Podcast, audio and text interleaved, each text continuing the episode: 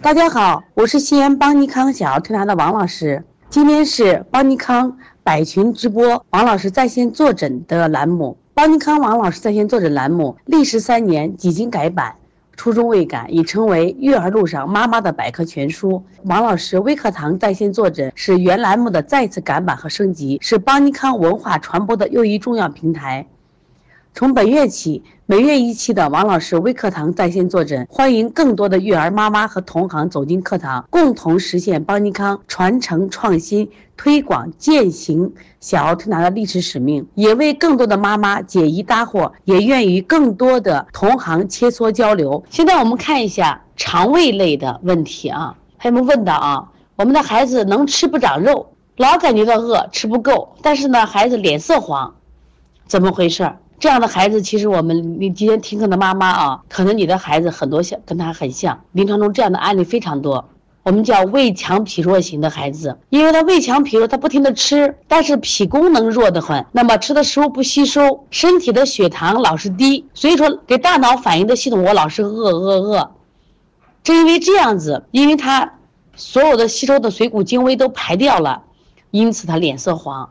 对于这样类的孩子，重点是调脾胃。调主要是调脾，那么所以我们在推拿方法的话，重点是调脾，但是呢不能做什么呀？清板门越清他吃的越多，一般是补脾揉板门。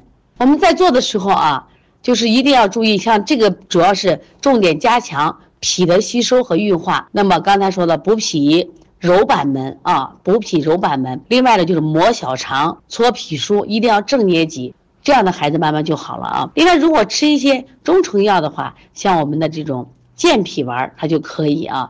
另外是，呃，如果是这个食疗的话，像我们的山药、小米、南瓜都是什么呀？补脾的，经常给孩子啊做一些这样的饭吃，他的脾功能就会好很多了啊。有的孩子吃的并不多。这妈妈提出来了，我的孩子吃的并不多，而且饮食也清淡，也不太吃肉，可是依然积食，怎么回事呢？实际上我们在临床中发现啊，这个积食呢有好多种类型，在王老师的每日一话里专门讲过这个案例啊。有的孩子吃的多是积在胃上了，那么你摸起他的胃，摸起中脘部位啊都是胀胀的；有的孩子吃的不多，你摸起他的胃啊软软的，他舌苔也会厚，一般这种舌苔厚是白满白，它是脾积。刚才讲的是胃积，这是脾积。还有一种孩子啊，吃的也不多，爱生气，叫气积，就说情志不畅也会积食。这种临床中还不在还不在少数，还非常多。所以说呢，这个呢，如果是脾积的孩子，重点调脾；如果是胃积的孩子，我们调胃；如果是气积的孩子，一定要给孩子疏通气机啊。疏通气机的方法呢，一般都是肝郁气机。啊，肝郁气机的话，我们想搓摩胁肋、太冲、行间这些穴位都是疏通气机的啊。敲打腿部两侧的胆经，这都是非常重要的啊。所以对于积食，你一定要学会分型辩证，这样的话呢，才能正确的处理啊。在这次呢，我们收集问题中啊，我们发现好多妈妈的孩子经常扁桃体发炎，他就问了：孩子每次生病都是扁桃体发炎或者会脓，为什么会这样？如何调理呢？那么扁桃体发炎呢？其实跟刚才我们讲的腺样体、扁桃体，它也是一个我们的免疫器官。当孩子身体遇到外邪侵犯的时候，他会站出来去斗争，所以他就会出现肿和发炎的症状。但是呢，他就会出现一些什么呀？有有的孩子还会呃合并发烧。但是每一次发烧，我们的孩子当然身体会一定受影响，我们家长就会着急了。那我们发现啊，扁桃体发炎呢，它实际上是上焦有热。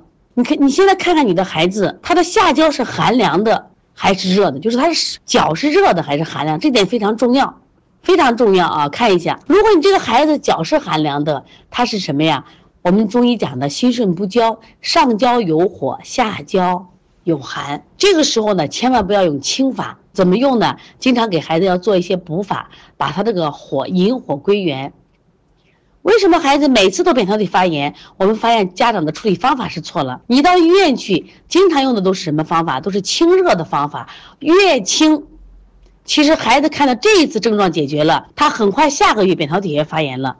如果用补法的话，把上面的热引到脚底下，那么孩子的扁桃体发炎就会解决了，从根本解决了。这是一种，第二种，扁桃体之所以发炎，就是我们肠胃有积热，经常吃肥甘厚腻的、吃甜食的食物，它这个热不往下走，它往上走就会熏蒸到我们的扁桃体去，引起扁桃体发炎。实际上，对扁桃体发炎呢，我刚才讲了两个原因。第一个原因是下焦寒凉引起上焦虚热，它会引起我们扁桃体发炎回脓。我们治疗的时候经常会治疗错误。第二种呢，就是说湿热症，是因为他吃的太多了，引起肠胃积滞引起的这种发炎。这种发炎相对比较好调理，用清热的方法做就可以了。但是上一种一定学会分型辨证，你学不会分型辨证。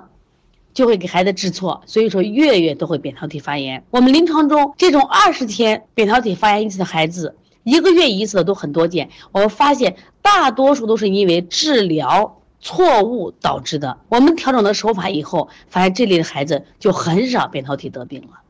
当然，饮食的清淡和营养均衡也是非常非常重要的。希望听课的妈妈啊，一定重视饮食的调理啊。孩子总是便秘。有时间呢还会出血，很心疼。火龙果和香蕉吃了，效果也不明显。如何调理？现在我们临床中发现便秘的孩子也非常多了，所以说我们提出了口号：关注大便比关注饮食更重要。那么这个孩子呢，家长都知道呢，孩子便秘了、出血了，就给吃了火龙果、香蕉，为什么效果不明显呢？那我们讲，孩子便秘的原因，一种实秘的话是孩子体内有热。一种虚秘的话是孩子体内的阴不足，就缺水。如果你方法不对，你光吃火龙果、香蕉这种大寒的食物，吃一两次有效果，时间长了肯定没有效果呀。所以也一定要分型辩证。对于便秘的啊，推拿方法我们有很多种啊，但是一定要分型辩证，看你是实秘和虚秘，推拿方法是不一样的啊。对于实秘的推拿方法，我们是清热，怎么个清热？清热通便。你像我们推六腑。清肺平肝清大小肠，这就是直接清了下推七节骨。对于这种虚秘就不是这样的，要把水补上。就像我们做的滋阴手法，取天河水补肾阴分阴。啊，像我们邦尼康，我们自己发明的这个穴位特别好，叫运水入大肠，比我们原来做的运水入土效果要好得多。运水入大肠，那么做了以后呢，我发现小孩的便秘就解决了。所以说，一味的吃寒性的水果。啊，治疗便秘是越治越寒，便秘越来越严重。希望家长一定不要再给孩子用火龙果和香蕉来治便秘了啊，这绝对不是个好方法。下面一个问题，谈到个头的问题啊，这也是我们这次调理、这次收集问题中妈妈集中问的问题比较多的啊。我的孩子比幼儿园的同学矮了一头，不长个儿也不长重，也不爱吃饭，该如何调理？当然，有的孩子爱吃饭，好也有不长个儿的这种情况啊。那么中医讲这个肾主骨。脾主肌肉，脾功能好，这肉长得好；那么肾功能好，这个长得好。那我们的孩子为什么不长个不长重呢？考第一个考虑我们遗传基因，第二个考虑干什么呀？中医讲肾为先天之本，脾胃为后天之本。那么妈妈在怀孕的时候，这个孩子营养情况怎么样？啊，还有在后天我们的喂养怎么样？还有一个我发现啊，有什么问题？过敏的孩子，有些孩子就是不长个儿也不长重。所以你一定要查出他的过敏源。刚才讲了，如果是过敏的孩子，一定要查出他的过敏源，他包括他的食物不耐受引起的原因。你找到这一点的话，他就会很好啊。像这个孩子不爱吃饭，那不爱吃饭，我们也分好多种类型呀，是因为挑食型的不爱吃饭，还是厌食型的不爱吃饭，还是真是脾胃有问题的不爱吃饭？这都是我们现在要考虑的。我们临床中发现，好多孩子不爱吃饭呢，是家长给零食吃多了，那孩子。因为零食我们经常说称为垃圾食品，因为它是什么呀？处理方法油炸的，包括它的添加剂很多。那你这样吃的饭，它没有水谷精微，它怎么能长个长重呢？还有孩子吃饭的时候，有些妈妈就在餐桌上管孩子，老训孩子，孩子情绪不畅，他不吃饭，吸收不了水谷精微、天地之精华，怎么能长个呢？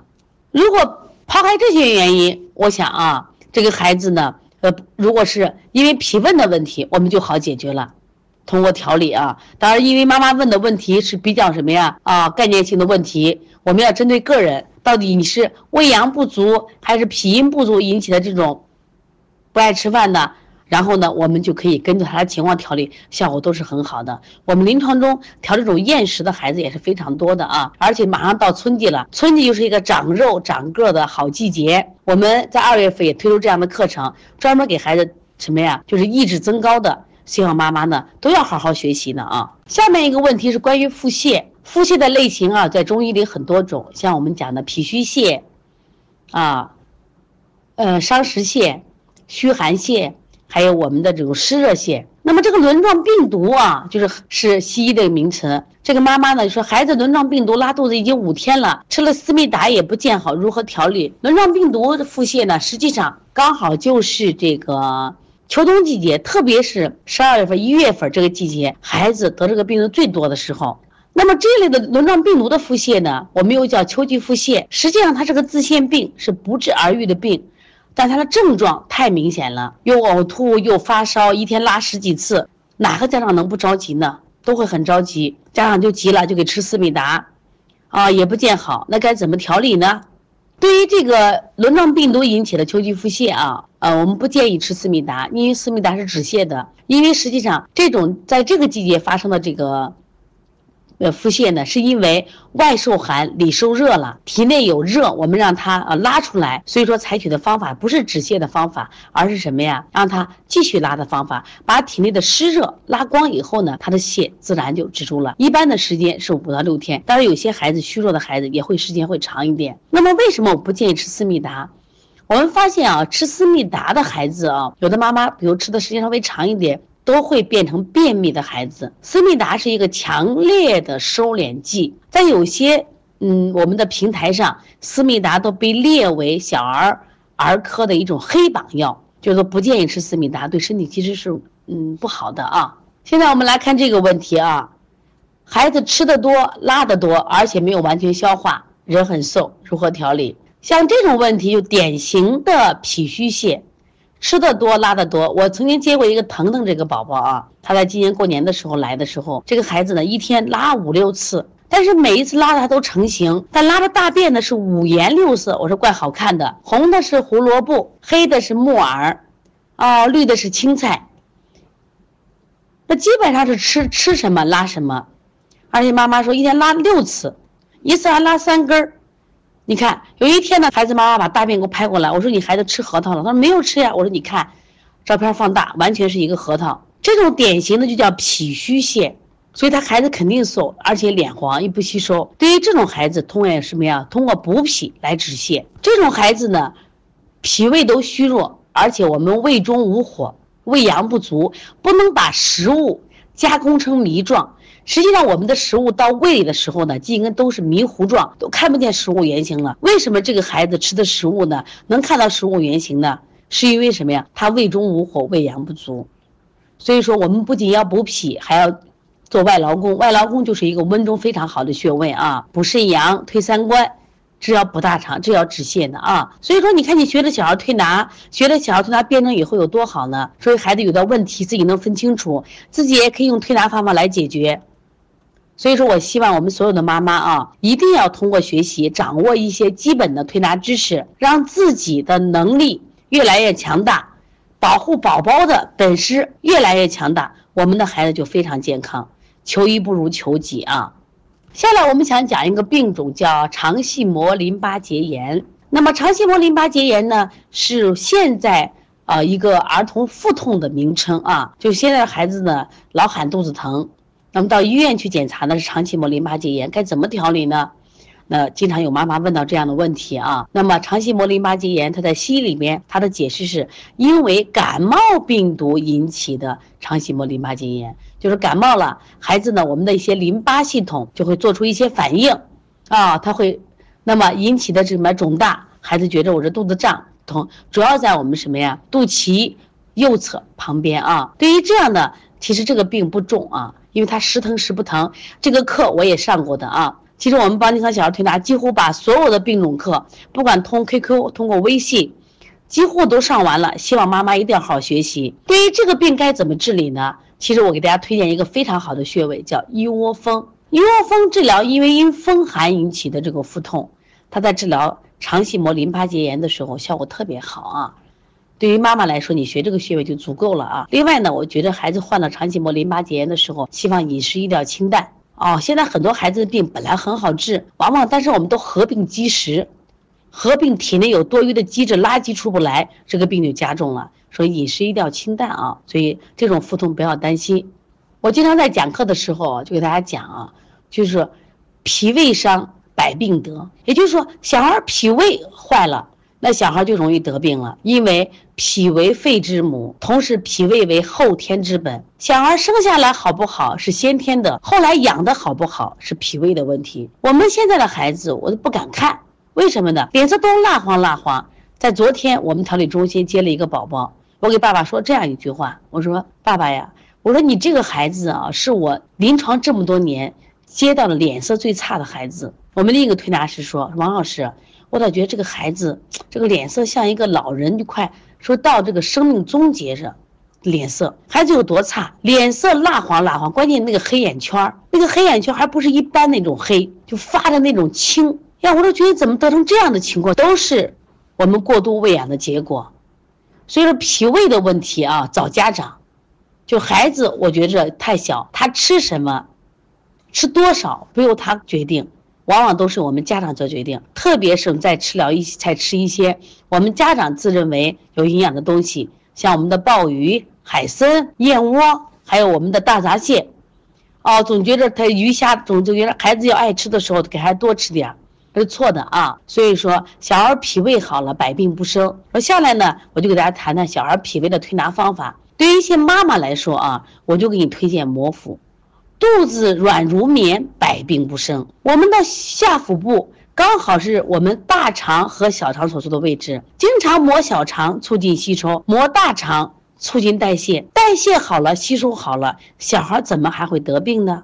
在这个摩腹中，我们在临床中，我们也研究了邦尼康全息摩腹八法。那么根据这八步呢，那我们推拿的效果会更好。孩子脾胃增强了，孩子的体质好了，哎，发现他也不敏感了，他也不太容易咳嗽了。所以这就是摩腹的。所以我们临床中啊，我们一般三十分钟推拿，我们在摩腹上至少在十五分钟。这是我们非常关键的一个步骤，说必须摩腹，因为只有摩腹才能让孩子的肠胃吸收平衡均衡，效果会更好一些啊。所以说我们一些同行，我不知道你是用什么样的方法，我也希望。呃，可以把摩腹加上，你的临床效果会更好的很多啊。另外就是个捏脊，捏脊我们知道是健脾和胃的好方法啊。所以说，妈妈把捏脊的手法也比较好学，可以学一下。我们邦尼康也有我们的扶阳捏脊疗法。如果呢是西安的朋友啊，可以在二十八号，我们每月二十八号是对妈妈的免费推拿日，你们可以过来来学习我们的。邦尼康全息摩腹八法和邦尼康的扶阳捏脊疗法啊，因为二十八号马上就到了，我们这一周开的课主要就教你们脾胃的推拿方法。报名的话可以联系我们的帮小编啊。